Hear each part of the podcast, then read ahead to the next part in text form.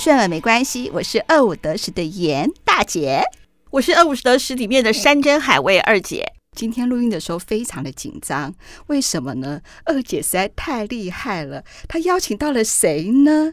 那好，我要念一下了，我要仔细的念一下哈，然后也请我们的听众，我们的真爱梅想一下，是说这位到底是谁？他是个名人，先给大家提提示哈，他是商业周刊历史专栏作家哦，他是讲历史的，他是网络版关键时刻颠覆历史的主持人。大家想想看，你是不是有看过什么历史？在电视呢，或是在网络可能看到说历史的这位老师？好了，我相信啦，大部分人应该知道他是《现代启示录》的历史老师，然后甚至是呢，很多那个低卡学生会在那个板上讨论的历史老师。啊，最近也许你也会在电视节目呢《全民新攻略》可以看到他是谁呢？他就是。陈启鹏老师，鼓掌！欢迎老师。好，大家好，很荣幸来到这边，应邀到二五得十来上这个节目哈。那大姐、二姐的盛情邀约之下，让我实在不得不出席呀、啊。我觉得，我觉得今天我们这个节目整个 class 变好高哦。对，最好突然 突然节目变好有深度哦。虽然你都还没讲，我们一定要请老师多讲一些话。我相信我们的真爱一定可以想起来，他就是谁。你靠你的想象力把那个画面浮出来。没有没有，你在网络上、YouTube 上或者是电视节目看到那位陈启鹏老师。没有没有没有，我觉得老师的声音的辨识度很高，或许长相的辨识度不高，但是老师只要一开口，我觉得你就会回到频道。五十八、五十七台里头的《现代启示录》里面，很多的粉丝或者是观众啊，他们看到我人是认不出来的。结果呢，我一开口之后，他就马上有所警觉。嘿，你是那个节目上讲历史的哦，没有 讲不出什么节目。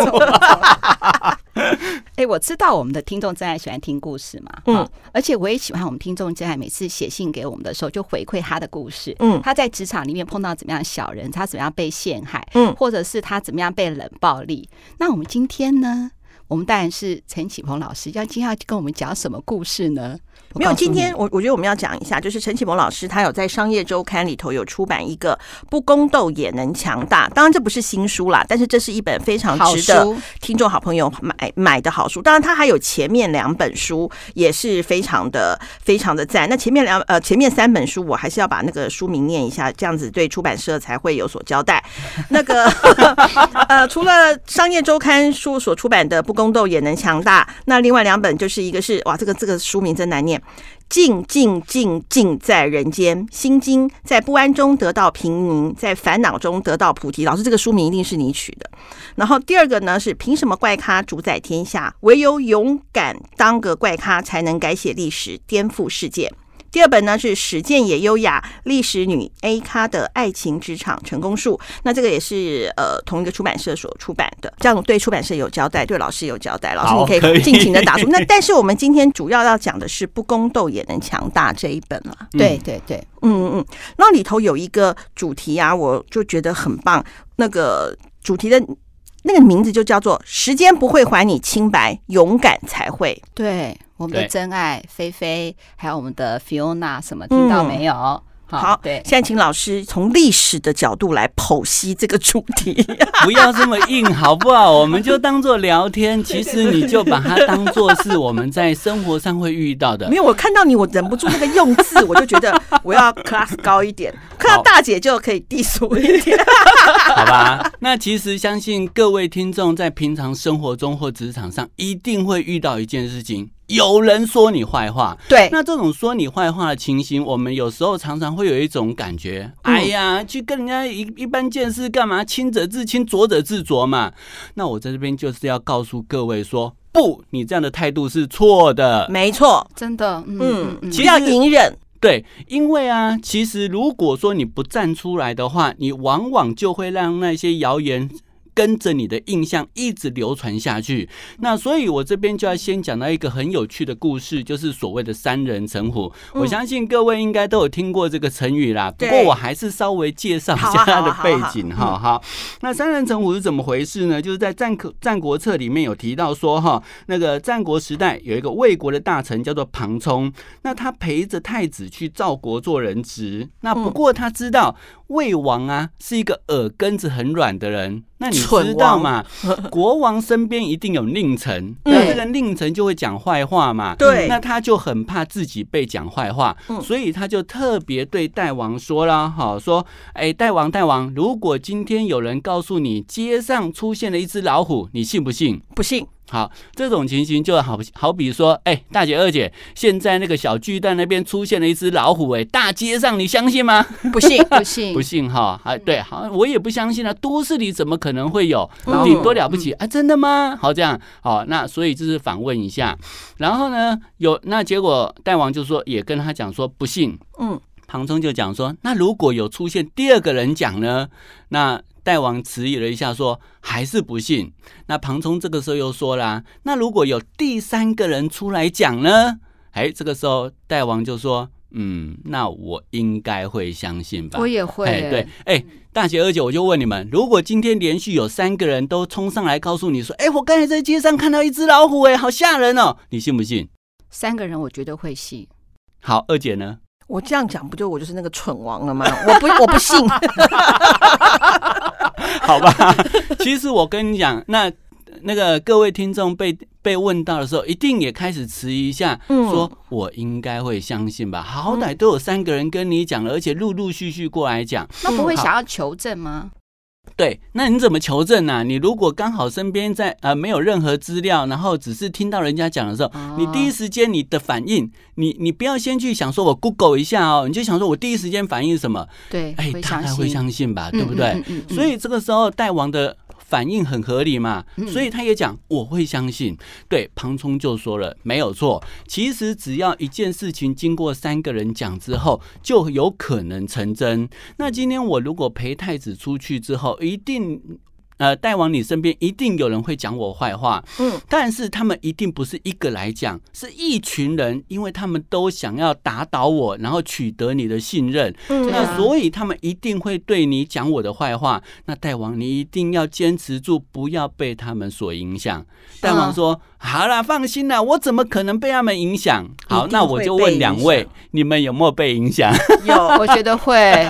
好。”因为他可能不是三人变六人变九人变十二人的时候，所以代王后来果然就疏远了庞冲了。那那这就是历史上很有名的三人成虎的故事。那我这边就要顺便讲到很我们很生活的一面。我们现在常常在网络上是不是看到很多资料？对，哎，对不对？你常常看到，哎，有人讲什么，然后一个、两个、三个、十个、二十个、三十个在附和的时候，你信还是不信啊？信，哎，对，今天有人跟你讲，哎，我打 AD 居然就开始产生严重副作用，不要打了，不要打了。结果旁边一堆人，十个、二十个跟你附和，说，对对对对，我们还是不要打了。你信还是不信？信。对，所以这就显示出一个问题，就是说，在过去哦，那种那个呃，就是。口耳相传的时代都有类似这样的情形的，更不要讲现在资讯如此发达的年代。如果今天有人要造谣，有人要抹黑，有人要说你的坏话，那个影响力真的是无远弗届啊！嗯，对不对？对，就就问大姐、二姐好了，你们在生活中有没有遇到类似这种被人家讲坏话，你都不你你你，然后你就居然被误解的很深的，有没有？有。好吧，说说看。我我记得啊，我记得之前呢，我们有一个同事的话，他做事情一直都是非常的仔细跟认真。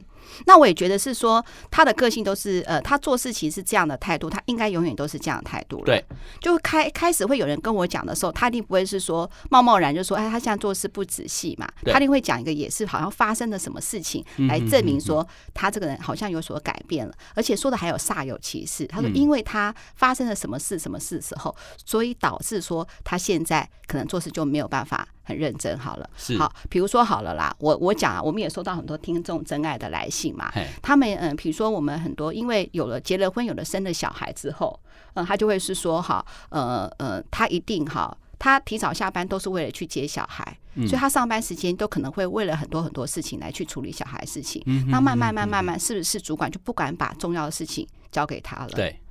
对不对？而且而且你会觉得是说，他不但这样子讲，不用三人啊，老师一两人就可以了，就差不多可以了。对 对啊，就会有这样子的事情啊。可是你百口莫辩啊，就煞有其事最可怕。他明明就是还是很认真的工作，并没有为这些事情可以影响。可是我们很多的听众真爱就被就被误会啦，就被污蔑啦。对，所以其实我在这边就顺便要讲到说，这些流言蜚语啊，它怎么产生的？一部分是因为利害关系，我跟你有利益纠葛；那有一部分是因为人际对立。我就是跟你不对盘，我就是对你有成见，管你或者是你无意之中言行得罪到我。嗯、那甚至呢，有一些就是大家喜欢八卦，对对对，以讹传讹，有没有？对，其实跟当事人无关，但是我就喜欢讲讲啊，而且有有趣啊，就把它拿出来说。嗯、结果这一说之下，他的流毒就无远弗届，就这样子流传下去了。好可怕哦！对，所以其实讲到这边呢、啊，而且有些事情还没有什么利害关系，他就为了八卦而八卦、欸，哎，对。这种人最讨厌，他只觉得哎、啊欸，这个八卦讲起来很有趣哦。好，他只因为有趣两个字，结果就害死一堆人。嗯，哦，所以我这边就顺便要讲到一个，就是说哈，就是呃，有时候反而在你身边看似无害，甚至是亲近的人，反而会让你身败名裂。那像这样的例子呢，我就要举出一个很有名的人啊。那我想呃，大姐二姐不知道有没有听过？武大郎这个人，当然有啊。武大郎没不见得听过，潘金莲是一定有的。对，对，那。为什么要提？对，因为啊，那个武大郎的老婆就是潘金莲，长得是非常的美艳，而这个武大郎却是五短身材，对，超惨的哈。嗯，好，那这为什么要提到这两个人呢？就是说，这两个人其实在呃一本书，就是过去的情色小说 《金瓶梅》艺术艺术情色小说。对，好，我也说你要是艺术奇书。对，好，那就是叫做《金瓶梅》那。这个《金瓶梅》里面把这两个人写得很糟糕，可是呢，其实后来有 有 A 书里头也把潘金莲 写得很糟糕，也有电影啊，对不对？对对对对对，现在有什么很多电影也在演潘金莲、西门庆的故事啊？对对对。那其实这些人，我告诉你哈，有一半以上原本跟正都是在正史出现，而且呢，他的。所以真的有潘金莲跟武大郎哦，是没有错，是哦，我以为他随便乱编的。好，那我就要讲到，我看到二姐无知的眼神瞪着我，你无知，我有知。好，对对对对对。好，那这个潘金莲跟武大郎呢，其实在正史上的形象完全跟书里面描述的不一样哈。那这个呃，武大郎原名叫武直，那他他自小就家境贫困，然后他他的。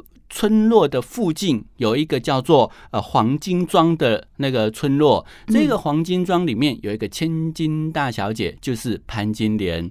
那这个潘金莲呢，就看中这个武职很上进，人虽穷困，但是很有志向，而且非常的有才华，努力刻苦读书。所以后来呢，她以一个千金大小姐的身份看中这个穷小子，两个人私定终身。是哦，对，她不是被迫嫁给武大郎。没有，没有被迫。那两个人在私定终身之后，有没有遭受到双方父母反对？我们这就不讨论了哈。嗯。但是最后的结果是，双方后来结为连理，而武大郎就是武直，顺利的考上了。进士当了官，嘿，对，哦、还生下四个儿女，然后就是家境美满，家庭幸福。听起来你会不会觉得这就是一个才子佳人的最佳典范，对不对？对啊，好，非常的幸福美满嘛。好，嗯、那既然是这么好的一个，而且他在当地上的那个声望很好哦，是一个判案非常的明断，而且是那个为官非常清廉的好官。嗯，那这么一个好官。为什么后来会变成书里面的形象呢？就要讲到他的一个好朋友叫做黄堂。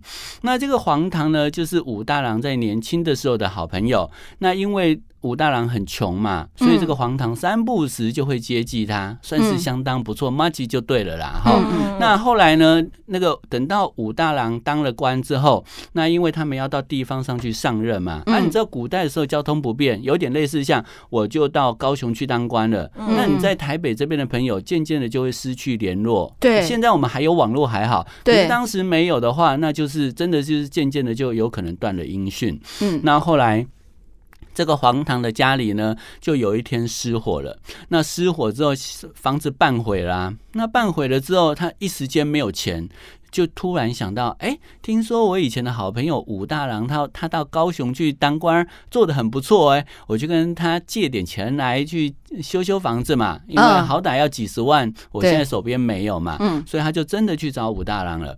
武大郎非常的热心款待他，因为看到多年不见好朋友，来来来，我们来喝个两杯，而且呢，哈，就就就就细心款待他。那不过。款待不是重点啊，重点是他要借钱啊，所以后来黄堂还是把自己的要求讲出来了，就是说啊，那个我家里失了火哈，啊现在就是手边没有钱可以修房子，那武大郎啊，能不能哎给我借点？钱给我来花，呃，那个来修一下房子。那武大郎说：“好，好，好，没问题，没问题，你先待一阵子。”好，那那对方已经答应了，那个黄堂就已经先笃定一半了嘛。嗯，结果他就这样子在那个黄那个武大郎家里做客，而且一坐就三个月。在这三个月之中，武大郎连提起这件事情都没有。那黄唐心里就越待就越忐忑不安，越待就越火大啦。哎，武大郎，你到底有没有想要借钱给我啊？对啊，对啊，怎么待了三个月都没有提提消息？我偶尔跟你提个一下，你给我支支吾吾，就这样子转话题掉了。嗯嗯嗯嗯，你到底有没有借我的诚意啊？嗯，难道你正在筹钱吗？嗯，那所以他后来呢，就待了，就这样子，就是这种呃，一直有时候想东想西，这样子想了三个月，内心小剧场很多。对。对对对，那他也不好意思，就直接跟那个呃武大郎翻脸嘛，因为人家毕竟是当官大官，而且他有求于人家嘛。嗯，但是待了三个月之后，有一天晚上，他不知道哪根筋不对，就想说：好，武大郎，你你你待了三个月都没有给我任何消息，算了。我就走吧，你一定是不好意思当面那个，对我有说不要，对对对，拒绝我，这是不管是古人、现代人都会有的反应啊。对，因为你想要借钱，呃，就是对方你想要跟对方借钱，但对方却一直推脱，你一定难免会想。对方有没有想要借我钱？对啊，啊，是不是没有钱啊？还是根本信不过我啊？嗯，对，这种情形我们一定都会有嘛。嗯，所以黄唐一气之下就离开了。嗯，但离开了之后，他就越想越气，心里想说：我想你在在你以前年轻的时候，我给你那么多钱，呃，资资助你，然后帮你这样度过生活，你现在才可以做做大官，怎么样？你现在飞黄腾达了，就怎么样？翅膀长硬了，就开始不甩我们以前这些患难之交了吗？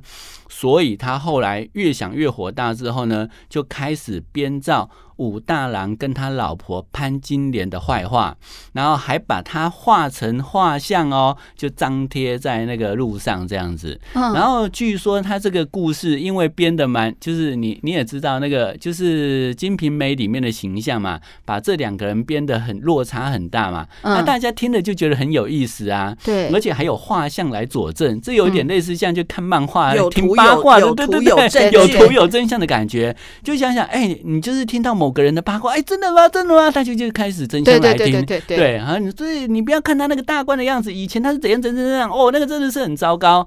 结果呢，有一个二少叫西门庆，所以也有西门庆这个人，真的有，真的有。嗯，那这个西门庆是当地二少，那你也可以想把他想成是现在的富二代，呃，纨绔子弟就对了。嗯嗯。结果一一听就说，哎，这个故事很有趣哦，哎，我都不知道，哎，来来来来，黄唐，你说的是真的还是假的？那黄唐呢，当然跟他讲啊，当然。是我编的啦，不过呢，哈，那个也有一点点那个虚构，呃，也有也有一点事实啦，好啊，所以他就那他说，哎，那能不能能不能帮我编进去？我也想当主角，你帮我讲的猛一点，哈 哈。好，那所以后来，可是问题是这个故事里面西门庆也没有猛啊，呃，很猛啊，很猛啊，他是那个又有钱又有钱，然后三妻几百妾，对，呃，那个他他的。他厉害的地方是，不仅他是高富帅的代表，嗯，而且据说他是一夜十次郎，哇！好，这种男人你要不要？好，我知道了，我知道了，我知道某个地方在哪里了。对，所以你原本不知道西门庆猛在哪里吗？我以为他就是一个算是怎么样？这么清纯哦？不是，不是，我的意思说他偷人家的老婆的话，那有什么好好讲的？不是，只是偷，是他一夜十次郎，而且那个就是他就是这一点，然后让潘金莲对他死心塌地啊。好，那这个这个床地之事我们就先不讨论了。好，但是重点是在于说，那你知道有人有人。喜欢讲八卦，还把你编进去，那他当然觉得很有意思啊，就叫那个黄堂多编一点，多编一点，把我编得很猛这样子。那黄堂就按照他的话真的编进去了。那你也知道，那些呃百姓啊，平常闲着没事干啊，茶余饭后的话题就会讲说，哎，我今天听到一个故事哦，听到那个武大郎跟潘金莲如何如何哦，那个西门庆多猛啊，哦，那个一夜可以十次啊，就这样子一传出去，就就就就开始流传开来了。然后还那个黄堂就很开心，哈哈，这个武大郎被我抹黑了。等到他回到家里之后呢，他是出了一口怨气，对不对？但回去之后，他居然发现说，哎，家里的房子修好了。他就问他老婆说，哎，我们我们哪来的钱修房子啊？那个他老婆就说，啊，不就是你的好朋友武大郎派人来修的吗？你不是去请他帮忙吗？他立刻就派人过来修了啊。那他没有跟你讲哦？他说没有，哎，那他应该是要给你惊喜吧？好，这下误会大了。对啊，原来武大郎在这三个月之中完全没有给他任何讯息跟回应，就是要给他一个惊喜。结果。黄唐居然给他编了一堆很非常不堪入耳的八卦，难怪他叫什么黄堂，应该叫荒唐，真的是很荒唐。然后重点是这个时候呢，因为这个八卦已经传出去了，他想要改、想要修正都已经来不及了。对对，结果这个故事因为流传出去，被施耐庵写到。《水浒传》里面，然后因这一段故事因为特别的受精呃受到人家欢迎，因为太精彩了，嗯，后来又被兰陵笑笑生加以夸张渲染，写到《金瓶梅》里面，所以后来里面的武大郎就变成《金瓶里梅》里面的形象了，就变成武武短身材还卖什么饼的一个一个人。对对对对，所以你听到这里，你会不会觉得武大郎真的是很无辜？他只是想要给自己好朋友黄堂一个惊喜，结果就被黄堂抹黑，抹黑到现在就这样子千年哦，那啊几百年呐，而且重点是这件事情，因为大家也不知是真是假，但是武家人跟潘家人都觉得我被对方抹黑了，所以你知道到后来啊，变成这两家啊，在当地啊就永就几百年来都不通婚。你说黄家跟不是不是武家跟潘家，家跟潘家，嗯，一定的嘛。武大郎武家觉得我被潘金莲陷害了，一定是潘金莲淫荡害了我们我我们家的人。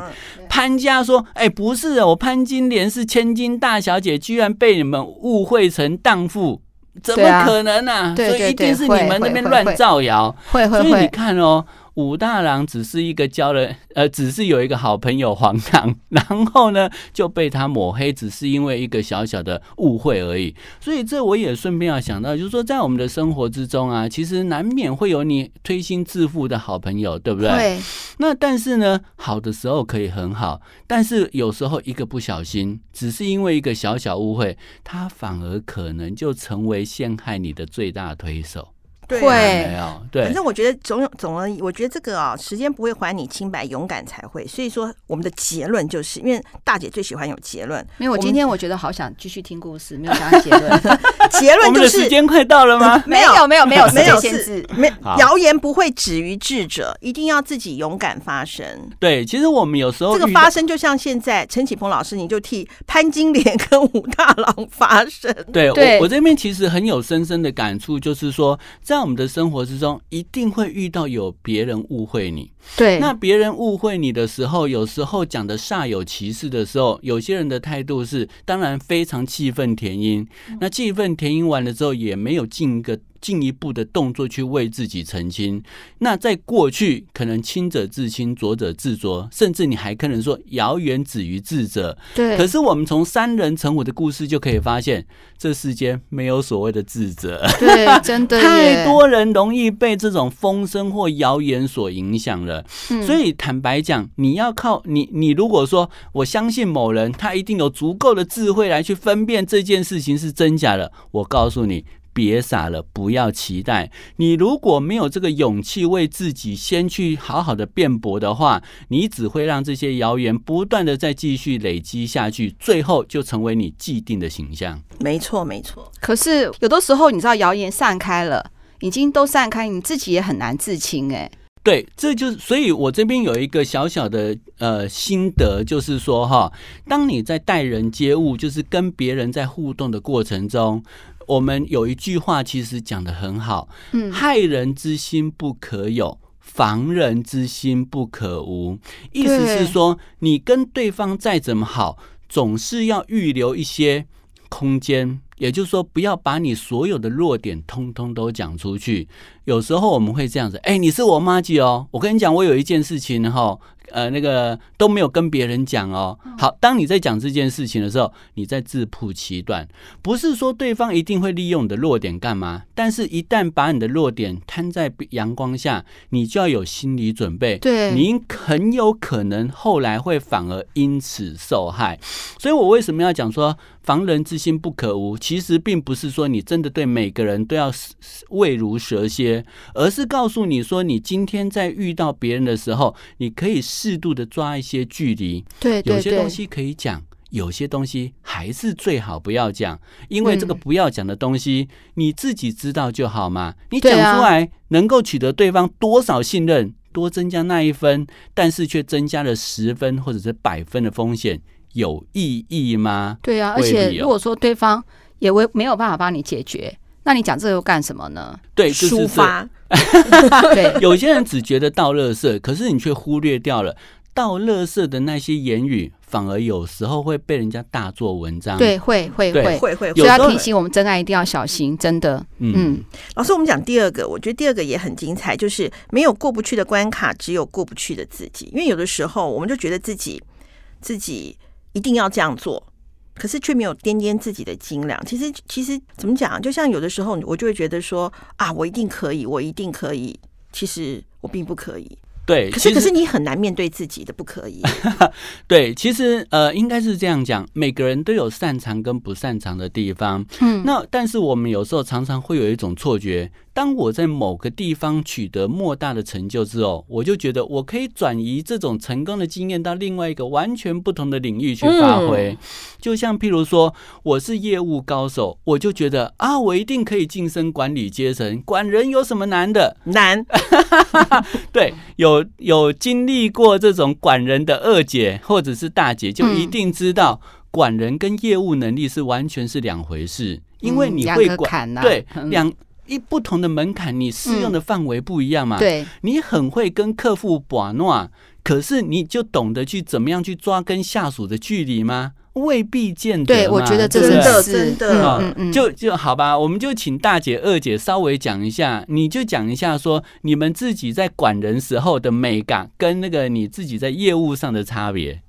没有，我觉得哦，其实我觉得全天下最难管的员工叫编辑。真的，因为他们的条件都很好，相对的，呃，不论外语能力啊、文字能力啊、表述能力都很好，所以他们不愁找不到工作。对，所以你就必须，呃，我觉得我的那个年代，老板是天，嗯，好，我就觉得啊，我老板说什么我都要我达到啊，什么。等到我这个年代，我想变成天的时候，不，员工是天。所以我就，我我我觉得就是说，你要怎么样去让他甘心乐意的去在这个环境里头去发挥他的所长，待人真是太难了。对，其实从这个地方，我们就可以发现说，每一个每一个人都还是有他厉害跟不厉害的。厉害跟不厉害，像二姐是说，比如说他是主管嘛，主管要对上老板嘛，对，好，或者主管对下嘛。可是很多，比如说刚才那个那个老师有讲说，如果是业务员好了，他当业务员的时候，他很喜欢博阿诺嘛，对不对？对。可他变成主管的时候呢，你要怎么把弄呢？对，他跟下面的关系呢，他不很难掌握，他又想跟他们下面的人还是变成朋友，嗯哼，又想要管他们，嗯，好，你知道吗？那他对上面他又要什么样的态度又不一样了，这个难呐、啊，真的难呢、欸。对，所以其实呢，我这边就要顺便讲到，就是说哈，为什么我特别这边要讲到一个人，就是李白呢？李白其实也有这种两难。李白，那对对对，好，我先讲一下他的困境哈。我们对李白都很熟。那他他他最大对诗仙对不对？他最大的问题在哪里？怀才不遇，所以他的诗里面老是这边抒发自己怀才不遇的心情，对不对？对。好，那我就要问两位，你们觉得李白到底算不算真的很有才气？算呢、啊。当然嘛，对不对？对啊，诗仙众所皆知的诗仙，对不对？诗写的多好。那我就要问你哦，这么厉害会写诗的人，你觉得他会不会当官呢？因为他都没当上什么官，所以我不知道。好，那两回事。对，好，这就是两回事。但偏偏李白就把它当做同一回事。意思是什么呢？哦、他诗写的很好，随便以马而就，诶，马上就可以那个下笔如千言，写好一首诗。对，他就觉得啊，我拿来当官绝对没问题，一定能够齐家治国平天下。好难。好，其实就跟刚才的业务员要去当主管一样，那是两回事啊。两回事，对对对对对。所以你知道李白啊，他拿了他的作品去。见了很多的权贵，请这些权贵推荐他去当官，这些权贵有没有理他？你们认为？没有理他，好，没有理他。那为什么不理他？明明这些权贵都说：“哎，你的诗写的真的很好，为什么不理他？”我个人认为，身居高位，或者说这些权贵看的人多，他们一定有一定程度的品评人才的能力。嗯，他们都看得出来，李白很会写诗啊，但是不适合当官啊。对啊，就是不会管人，不会当官啊。对，好，所以他们没有推荐李白。嗯，好，那所以后来李白呢，还是被看上了，被唐玄宗看上，因为大家都说他诗写的很好，嗯，所以李白就很开心，我终于到那个唐玄宗的身边了。结果呢，他到唐玄宗的身边之后，他开始又觉得不满意了。你知道为什么吗？因为唐玄宗把他当做一个娱乐人才。对，但是没有好好重用他，给他当高官，所以这个时候李白又觉得怀才不遇了。那我其实就要讲讲哈，现在很多人在职场都有这种怀才不遇的心情，对不对？嗯，那我就要问。你的怀才不遇，到底是你不具备这方面的能力，还是说上面没看到你有能力？我觉得老师讲这个太好，这是我的心情哎。很多人都跟我们讲说，我有一集好像是我是说成吉思汗嘛，哎，我在老师面前讲历史故事，我怕被老师讲，我们就聊，顶多被他刁而已啊。对对对对，他就有一好像他有个大将跟他讲说，他已经在他身边干了 二十年的大将，为什么不升他们？是，然后他就告诉他说，我的骆驼也跟了我二。十年了，那你觉得我要升他做什么？哎，说的很好哎、欸，对，骆驼还是骆驼，他始终还是骆驼，他不会因为年纪 久了就不是骆驼变飞马是不可能的、啊。对，所以我就要顺便跟各位讲一下 唐玄宗的反应。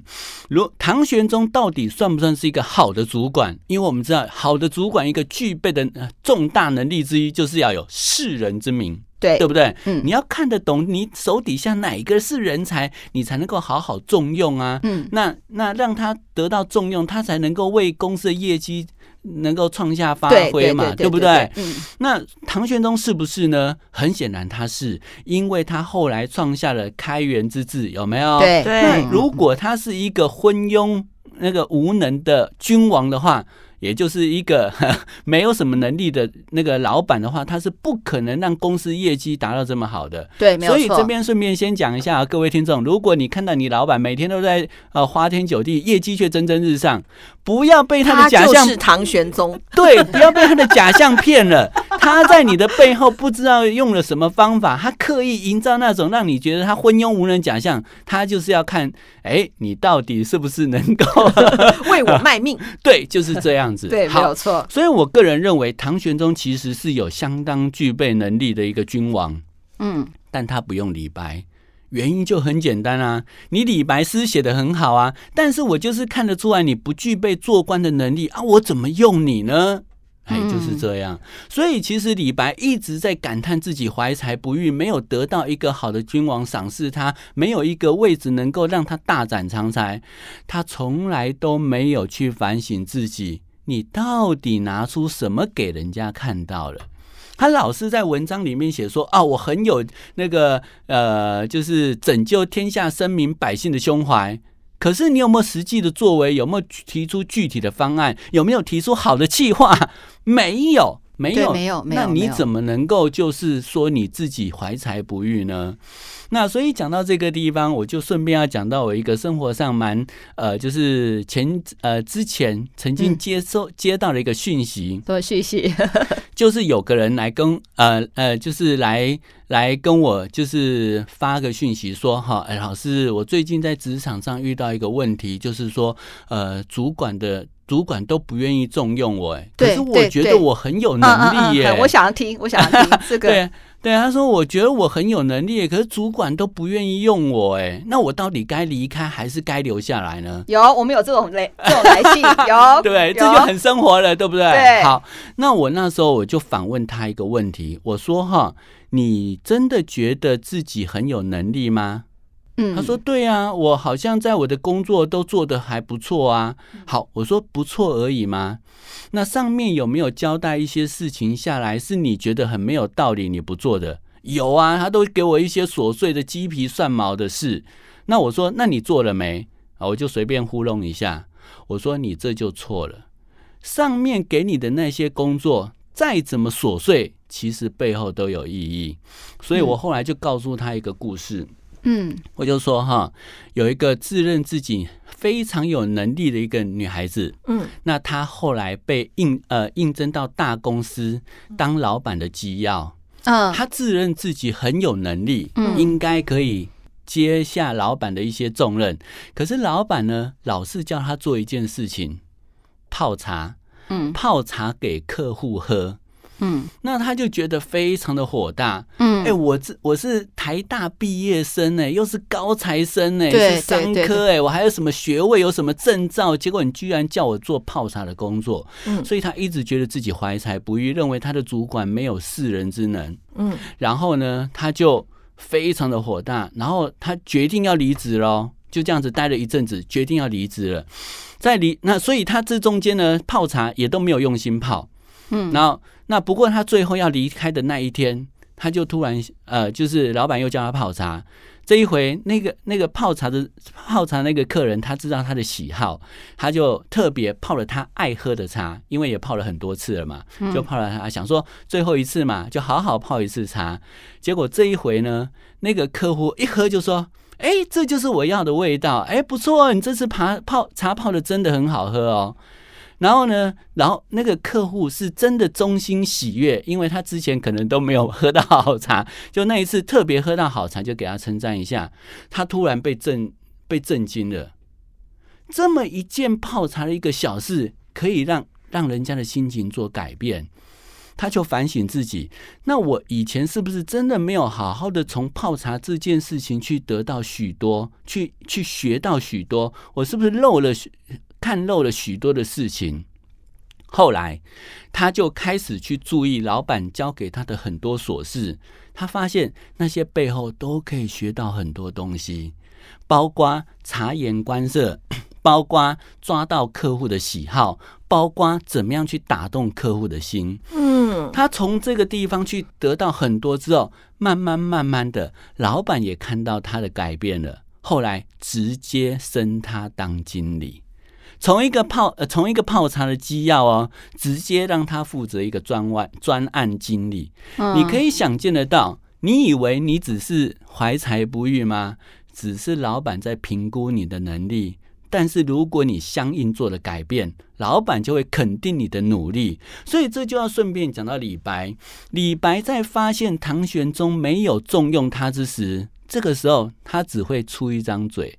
在那边闷闷，但是如果这个时候他做出了相应的改变，他去学一些东西，甚至他让唐玄宗看到说他提出什么样一个治国的方案，唐玄宗也许就会改变他的一个用人之道，好好重用李白。嗯、那从此以后，我们就听不到诗仙李白了。他就是 murmur 太多，写太多，我们也背太多。对呀、啊，可是我跟你讲，太多人了啦，太多人都会说。你就不要嘛，你先给我这个位置嘛，我到那个位置我就会做得很好了。有没有很多人这样子讲？有，不可能。可是很多没有办法这样子说什么冷静下来，然后像，所以他才会是人才。其实人才真的是就会从不一样的地方展露自己。对，嗯、其实我要讲的就是说，如果是真正的人才哈，遇到任何的挫折或困难，他所展现的一定是完全不一样的思维。对对对。当你今天遇到老板不给你。位置的时候，其实你要想的是自己到底哪里有不足。当老板没有看到你在努力的地方的时候，你就要想想是不是我努力错方向。对对，努力错方向。嗯，对我自己有一个朋友，嗯，哦，他是一个会计的科长，他一直很想要升经理，然后他的老板总是不给他升经理，他就觉得很怄，因为比他差一点的学弟。都当上经理了，嗯，那他就他他后来给我的结论是说，因为对方啊，哦，很敢直接就要经理的位置，所以他以后就一直都当经理。对对对，我们有听过这样子的，对，有有有。那我呢？这个人很敢要，所以他才得到。对，那我呢？只因为一开始我我比较保守，我想说好，我让慢慢让老板看我能力，我先来一个科长好了，从此以后我就当科长，然后。所以其实只是我当初没有要而已，但是我那时候就告诉他一件事情：好，你只看到对方敢要，那我就要问你，你看到你学弟比你厉害在哪里吗？他说没有啊，他比能力比我差啊。我说你真的去了解了吗？他就沉默了。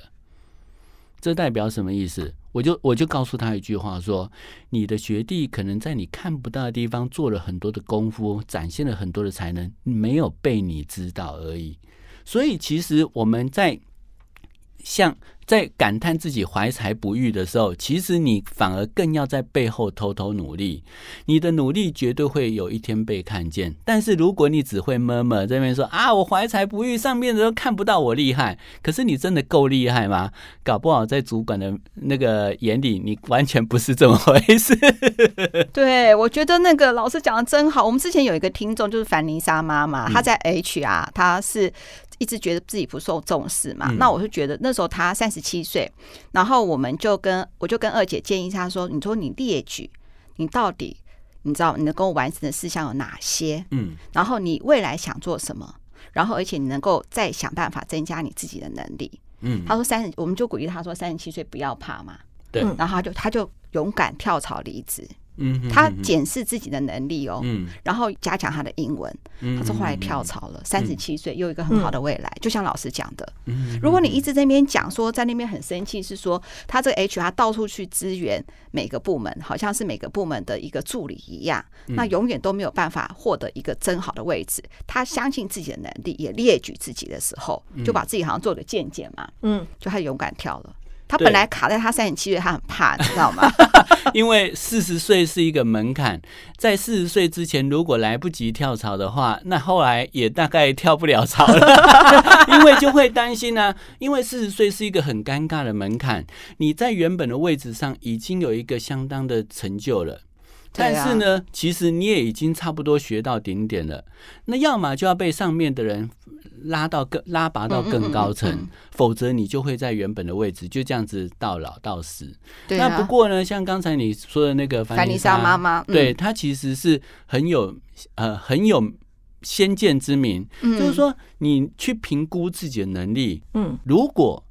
你今天真的有能力，你就不用担心去外面闯荡，因为一定有足够，一定有适合你的地方。嗯，但是呢，不要在还不清楚自己能力属性还有程度到哪里之前，你就你就只会你就那边 murmur 而已，那个是没有用的。对，这就是我跟上次我们跟那个二姐在节目里也是提醒她，对啊，就是要清楚自己的能力跟特质，一方面不会空转，对，二方面不会把自己高估啊。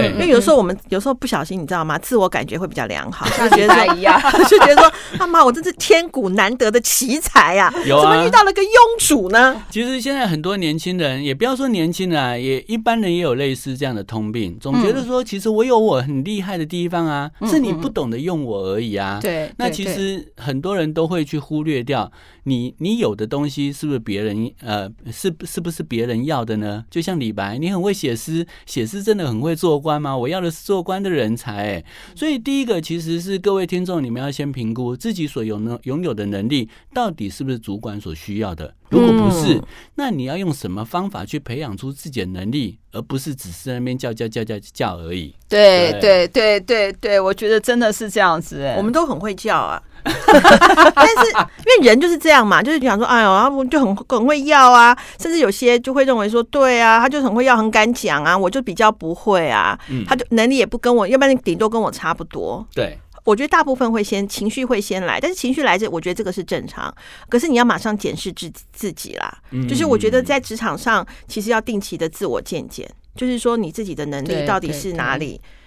你不要沉迷于自己过去的光环，因为我觉得现在被取代的几率实在是太高了。对对对，我希望我们的真爱都不要，嗯，是李白啦，都会像那个凡妮莎妈妈一样这么的那个。OK，呃，两位不知道有没有类似这样子，呃，就是遇到看到属下有这种呃老是这边闷闷怀才不遇，但是你后来觉得看走眼的情形，就是我以为他是个人才，结果是个。坑吗？对，太多了吧？可是我这样，对啊，太多了。我跟你讲，看走眼就太多了吧？那我有一个例子，我们本来有一个是呃，在我们公司，现在因为是公司形态也改变了，也不习惯有什么柜台。你知道以前我们都会放一个。漂亮美眉在那个门口嘛，然后来接待来，就是你问找谁啊？然后，然后呢，我呃，那当然他也会做一些嗯，就是资料收集的东西。然后，那我那天就问了他一个，我我请他帮我找一个资料，但是我那个讲的好，因为我不确定，我也不清楚。结果他一下呢就把这个事情给弄好了，就像老师讲的，我们有没有看错人呢？我们也会看错人。我呢就把他呢就调到里面做一个就是正职的一个工作了。结果呢？他只会收集资料、分析资料，他只能做主管交办的事，他自己呢是没有办法独立开创以及完成事情的。没有交办的话，就无法做下面的事情，对对，就看走眼啦。对，其实你知道吗？有时候老板是刻意不要讲清楚的，他就是要看你能不能真正抓到他的意思。哎，老师，你真是在职场上，你应该会是一个 飞飞黄腾达。我通常是讲不清楚的那一个。今天这一集的话呢，听众好朋友我知道不够，我们还有第二集，没关系，对，还有第三集没有啦。今天的话，老师只愿意再给我们一集的时间啦。没错，没错。那下一集的话呢，一定非常精彩。那呢，我们是不是呢就做一个结尾了喽？那我要讲什么呢？嗯，我当然还是希望我们听众朋友多，我们听了故事，最好的回馈呢，也要回馈你的故事给我们，就是要寄信给我们二五得十嘛。另外，如果你我你觉得我们这集做得好，还想听陈启鹏老师讲留言，对，在我们的任何平台帮我们五星评论，而且就是按赞啦、分享。希望陈启鹏老师能够开一个自己的 podcast。如果大家敲碗的多，那他有可能自己成立。但是我们还是会请他当我们的特别来宾啦。没错，没错，也可以去老师的 Facebook 按赞。而且老师最近代言的那个。电动你知道吗？手游我看到了，对，很厉害，很厉害，帮我们按个赞也不错哦。好，二五得十，胜不胜没关系，拜拜，拜拜，拜拜。